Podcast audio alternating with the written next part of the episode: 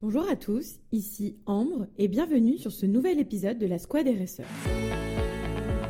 La Squad RSE, c'est un podcast où nous interviewons des professionnels de la responsabilité sociétale des entreprises pour éclairer, orienter, accompagner les entreprises qui souhaitent lancer une démarche RSE efficace et impactante. Ensemble, construisons des entreprises responsables, durables, où il fait bon travailler.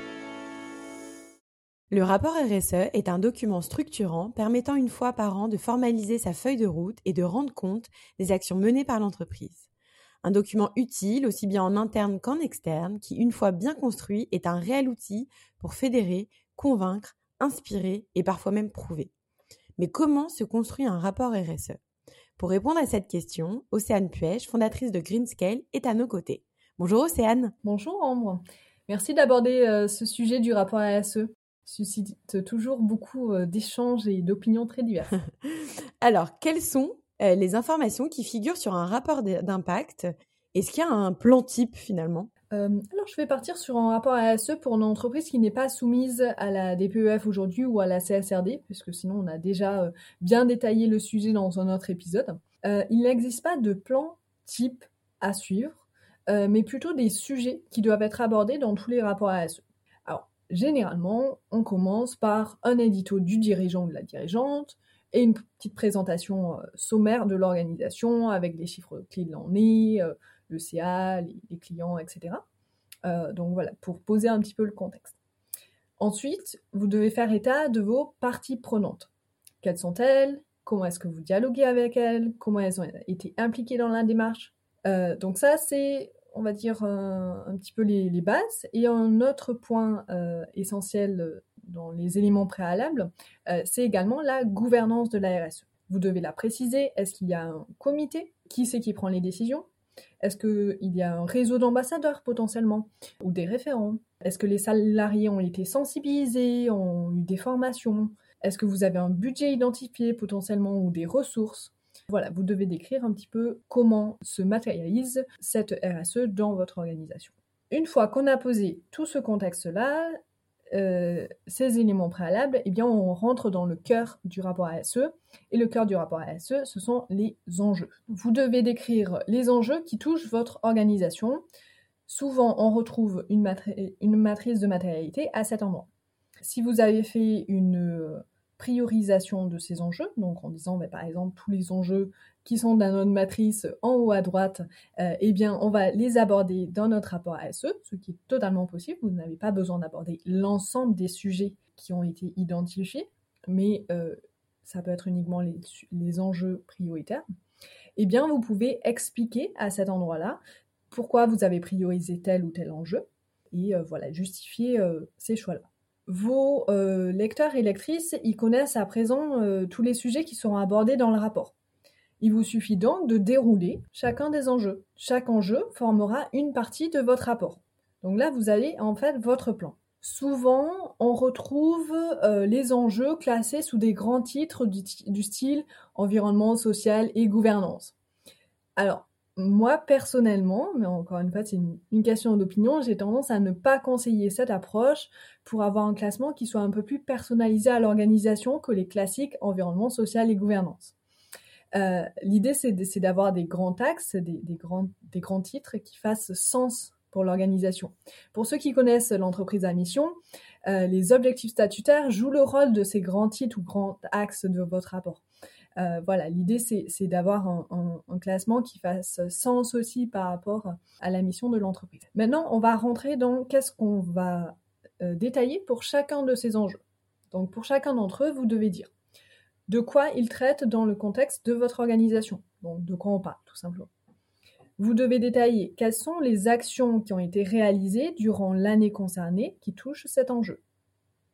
Quels sont les résultats et les impacts obtenus par rapport à ces actions Quel est le plan d'action pour l'année à venir ou potentiellement les années suivantes?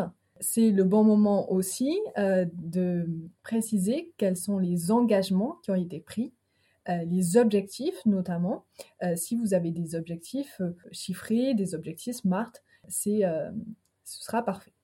Et n'oubliez pas de préciser quels sont les indicateurs complémentaires qui sont suivis sur le sujet. Généralement, il y en a qui sont ressortis déjà quand vous parlez des résultats et des impacts obtenus pour l'année euh, précédente, mais potentiellement, vous avez amélioré votre démarche ASE et vous suivez euh, plus d'indicateurs ou des indicateurs qui sont plus proches de l'impact, donc vous pouvez les préciser ici.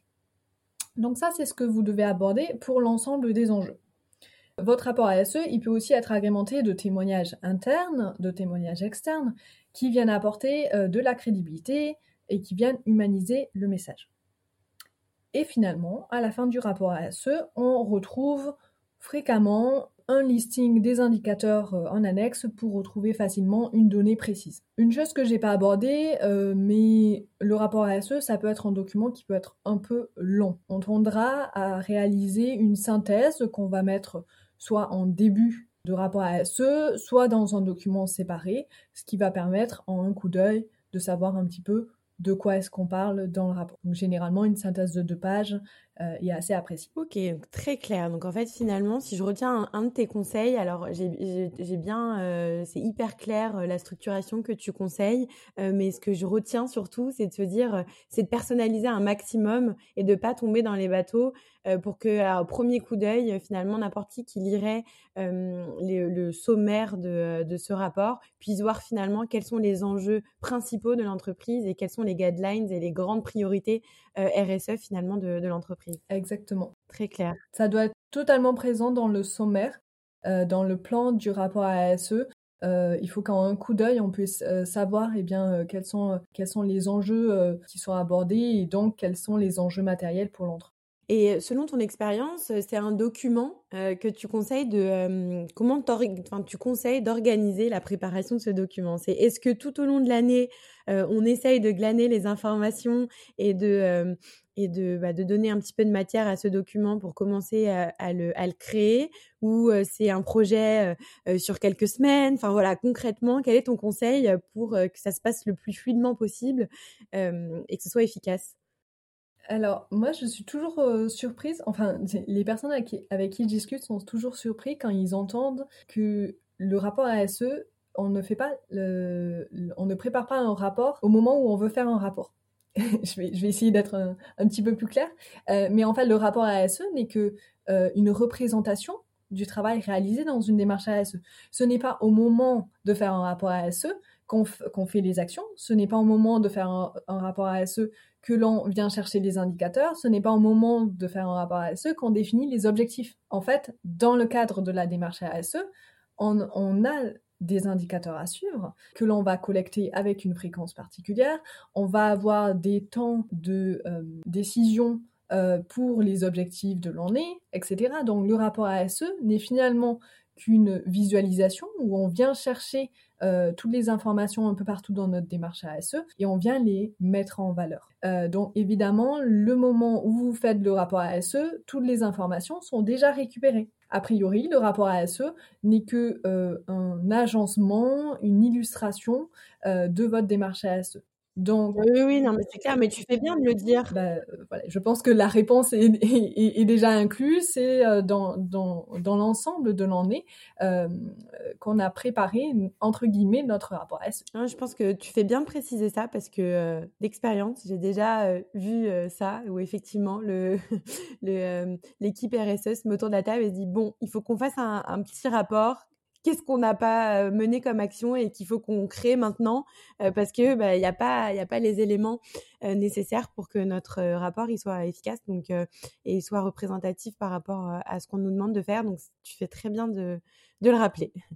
Est-ce que tu as des bonnes pratiques aussi bah, à finalement à partager pour construire un document efficace? Eh bien, peut-être euh, la, première étape, c'est de, euh, se poser, de faire euh, une analyse cas, justement, sur qu'est-ce qu'on fait aujourd'hui, donc dans tout, tout le plan que je vous ai cité, qu'est-ce qui est déjà présent?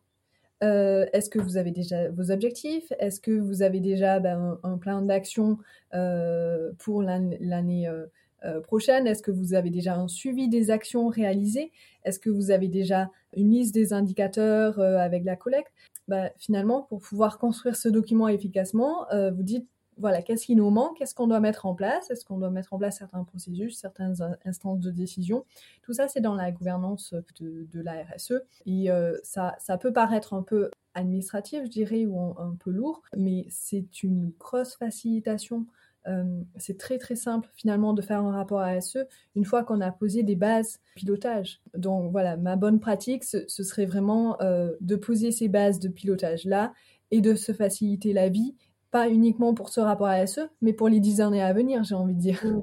Oui, bien sûr. tout à l'heure, tu nous parlais aussi dans, dans, ton, dans ton plan de témoignages, aussi bien de l'interne que de l'externe. donc, j'imagine que les parties prenantes ont une place aussi et ont un rôle à jouer dans la construction de ce rapport RSE. Quel est-il? Le rapport RSE, c'est un, un, peu une vitrine de la démarche pour les parties prenantes. Euh, donc évidemment, et, ça je pense que tout le monde l'a bien compris, c'est une bonne occasion de valoriser la démarche, évidemment de manière objective et transparente, mais le faire en rapport à SE, c'est aussi une bonne manière d'embarquer les parties prenantes, parce que certaines parties prenantes, eh bien, elles ont travaillé à certaines actions de votre démarche ASE avec vous.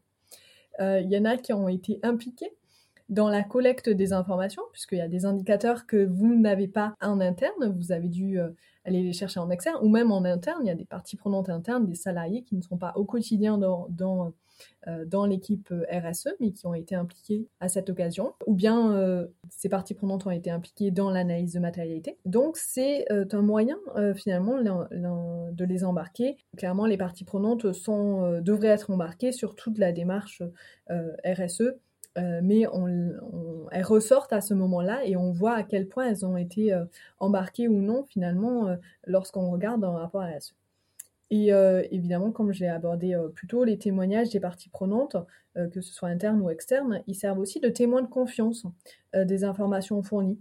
donc certes, ça humanise le, message, mais ça nous permet aussi, eh bien d'une certaine manière, même si ce n'est pas une preuve formelle, mais d'une certaine manière, ça nous permet euh, de vérifier que, par exemple, cette action a été bien faite ou que euh, bah, il y a eu une satisfaction, par exemple, des clients ou des fournisseurs sur ce projet. Oui, que les, que les parties prenantes ont été impliquées, tout simplement, mmh. effectivement. Euh, est-ce qu'il y a une forme particulière qui est attendue? Oui, alors la forme, c'est important pour faire passer les bons messages et pour être sûr que le message est compris par tous et bien vulgarisé, puisque euh, il est important que le rapport RSE ne parle pas uniquement à euh, des personnes euh, dans la RSE. Il, doit parler à l'ensemble des, des, parties prenantes, notamment externes. Donc moi, je voulais vous apporter quelques conseils un peu pratico-pratiques sur la forme. donc en termes de conseils, n'hésitez pas à adopter des icônes pour se repérer, pour visualiser des tendances, de, mettre des couleurs dans votre rapport ASE, par exemple pour dire s'il y a un résultat qui a été atteint ou non, euh, pour pouvoir différencier, euh, de pouvoir utiliser des scores du moment que euh, vous avez une méthodologie qui, est définie, d'illustrer un parcours, par exemple, voilà, de, se servir aussi de, de, formes visuelles pour pouvoir se passer un peu du tout texte qui peut être un peu difficile à digérer. N'hésitez pas donc à équilibrer les visualisations et le texte. Vous pouvez utiliser des data visualisations, des infographies qui sont très appréciées, des cartographies euh, si euh, par exemple vous avez plusieurs sites euh, ou voilà si, le, côté géographique peut avoir un sens sur certaines actions. on voit même des, des rapports ASE qui utilisent l'art ou l'humour pour communiquer. Donc voilà, en fonction finalement de l'entreprise, ben, c'est intéressant de, que le rapport ASE soit aussi un vecteur euh, de la culture d'entreprise. Euh, moi, je vous conseille vraiment de limiter le nombre de pages et potentiellement de faire des renvois à d'autres documents euh, s'il y en a besoin. Ça favorise l'appropriation.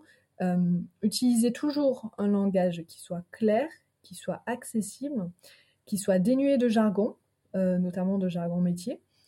si c'est si compliqué ou si ça rend euh, le rapport à ASE trop lourd, dans ce cas-là, ajouter un euh, glossaire. Et il y a euh, une chose qui qu'on pense pas souvent, c'est qu'il y a certains termes qui ont une assertion, qui ont une compréhension particulière dans l'entreprise qui ne serait pas la même dans d'autres entreprises ou, auprès de d'autres personnes. Donc, s'il y a des termes qui sont un peu controversés comme ça, eh bien, précisez dans ce glossaire qu'est-ce que vous avez voulu dire, qu'est-ce que ce terme, qu'est-ce que ce mot veut dire pour vous ou pour votre entreprise. Comme ça, il n'y a pas de doute possible. Et puis finalement, la forme en rapport à SE, c'est un élément de communication. Sortez des sentiers battus. Certes, on fait des rapports euh, PDF, mais on peut euh, aussi aller euh, sur d'autres formes. Moi, j'ai déjà vu des, rapports à SE en vidéo, du, web avec beaucoup plus d'interactions. voilà, on, est sur un exercice de communication. Tu, connais bien ça aussi, et, on veut faire passer un message. et il y a plein de manières de le faire. Donc, laissez libre cours euh, à, votre imagination, d'autant plus si vous n'êtes pas euh, soumis euh, à certaines exigences de, reporting particulières.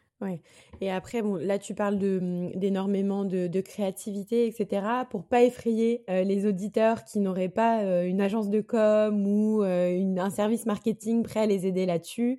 je pense que aussi ton conseil de dire, bah voilà, de euh, de limiter euh, le, nombre de, de, mots, on va dire, d'utiliser des icônes, c'est déjà très bien pour être clair, euh, même si effectivement, derrière, on peut laisser libre cours à son imagination. on a beaucoup parlé de bonnes pratiques. Vas-y, excuse-moi. Et, euh, d'ailleurs, euh, peut-être pour, euh, pour les entreprises qui n'ont pas une agence de com ou, ou des, des, compétences en graphisme, moi j'accompagne j'accompagne des étudiants dans leur parcours justement pour devenir chef de projet RSE et, et, leur exercice de fin de Master 2, c'est de réaliser un, rapport RSE, ce qui implique qu'ils ont réalisé toute la démarche au préalable évidemment. Euh, mais le, rapport à SE, il s'appuie tout simplement sur, euh, sur un, canevas, un modèle canevas, euh, où ils peuvent retrouver des icônes dedans, où ils peuvent mettre des photos, et on, se retrouve avec quelque chose qui est, qui est très très sympa visuellement, et à partir du moment... et voilà, ils n'ont ils ont pas forcément de compétences en, graphisme, donc il y, a plein de choses qui sont possibles. Certes, ça ne sera pas du niveau d'une agence de communication, mais c'est pas parce que euh, c'est pas parce que vous ne prenez pas une agence de communication que vous devez faire votre rapport à SE sur Word. C'est ça, c'est ça le message que, que je veux faire passer. Il, il, faut que ce soit quand même un, un petit peu attractif et, euh, et, le fait de ne pas euh, faire euh, voilà, une liste de phrases finalement et, et de d'essayer de faire passer des messages de manière un petit peu plus structurée avec des icônes, des images, etc. Eh bien, ça aide vraiment euh, à la compréhension de soi. Oui, c'est clair. Euh, donc, comme, euh, comme je le disais tout à l'heure, on a beaucoup partagé de bonnes pratiques, qu'est-ce qu'il faut faire, etc. Mais ma dernière question, j'ai envie de te demander finalement, bah, est-ce qu'il y a des choses à ne surtout pas faire dans un rapport RSE Oui, il y a une chose dont je voulais parler, c'est ce qu'on appelle le cherry picking le cherry picking. Vous vous imaginez en fait un arbre, un, cerisier avec plein de cerises dedans et vous avez quelques cerises qui, euh, qui sont rouges, qui sont prêtes à, qui sont mûres, qui sont prêtes à être mangées. Et puis vous avez toutes les autres qui ne sont pas mûres. Et euh, imaginez que cet arbre, c'est de votre entreprise. Eh bien, si vous faites un rapport à SE, vous ne devez pas juste venir chercher les cerises qui sont déjà mûres pour les mettre en valeur. Il faut aussi parler de, de ce qui n'est pas forcément euh, mûr ou, ce qui est en cours ou ce qui n'est pas fait mais sur lesquels vous, vous souhaitez travailler dans les prochaines années. Euh, donc voilà, le cherry picking, c'est le fait de ne sélectionner que les meilleures données, celles qui arrangent la personne qui est chargée de leur utilisation, et, qui implique donc de passer sous silence toutes les données qui seraient euh, moins flatteuses. En rapport à ce, c'est un exercice de transparence. Donc, si vous ne voulez pas faire du green social washing, euh, eh bien, moi, je vous conseille vraiment d'être transparent et ça sera d'autant plus apprécié qu'on pourra voir aussi votre progression au fil des années et qu'on pourra voir euh, du coup quelles sont euh, vos priorités euh, d'action et quels sont les efforts qui sont faits. voilà, si vous avez des humains en face qui lisent votre rapport à SE, donc vous pouvez faire preuve de, certes de, pragmatisme, mais, mais aussi vous pouvez faire, faire preuve comment dire, d'une certaine évolution euh, de, montrer euh, bah, qu'est-ce que, quelles sont les faiblesses aujourd'hui de, votre démarche ASE et, et c'est ok. Euh, au contraire, c'est attendu. Mm. En fait, on imagine bien que toutes les entreprises ne sont pas au top niveau et, et si le rapport ASE fait état de, de ce top niveau, cela va susciter beaucoup plus de Oui, bah d'attention, effectivement, comme tu dis, il en va de la crédibilité un petit peu du document. Si tout est parfait, je pense qu'on sait tous, tout à chacun, et tout le monde sait que dans une démarche RSE, il y a beaucoup de, sujets et qu'il y a beaucoup de, points d'amélioration à avoir. Le chemin, il est quand même assez long, sinon euh, euh, on n'aurait pas toutes ces législations et on serait dans un monde merveilleux. Et effectivement, si on ne montre pas les faiblesses et les, tous, les points d'amélioration qui restent encore à avoir, c'est suspicieux. Suspicieux, voilà, exactement, c'était le mot que je cherchais. Euh, si vous faites un rapport ASE qui est parfait et qui ne montre pas votre évolution, eh bien, euh, ce sera suspicieux euh, auprès de vos parties prenantes. Donc, montrez très clairement et avec toute transparence ce que vous faites déjà, ce que vous ne faites pas encore. et attachez-vous à montrer l'ensemble de l'arbre et pas uniquement les cerises qui sont, qui sont déjà mûres. Est-ce que euh, d'expérience après, euh, donc une fois que ce document il est créé, il est fait, euh, il, y a, il est à disposition sur le site internet, il est diffusé de quelle manière? Eh bien, dans l'idéal, mettez-le à disposition sur le site internet, envoyez-le potentiellement à vos parties prenantes, faire communiquer-le largement. il y a certaines entreprises qui ne souhaitent pas le communiquer publiquement. Euh, mais euh, c'est d'autant plus valorisé, euh, même lorsque, par exemple, vous répondez à des questionnaires EcoVadis pour vos clients ou autres, on va vous demander est-ce que vous publiez votre rapport de durabilité ou est-ce qu'il est juste partagé avec certaines de vos parties prenantes? Donc, allez vraiment vers une publication, quitte à ne pas mettre certaines informations sensibles et renvoyer vers un autre, un autre document si nécessaire.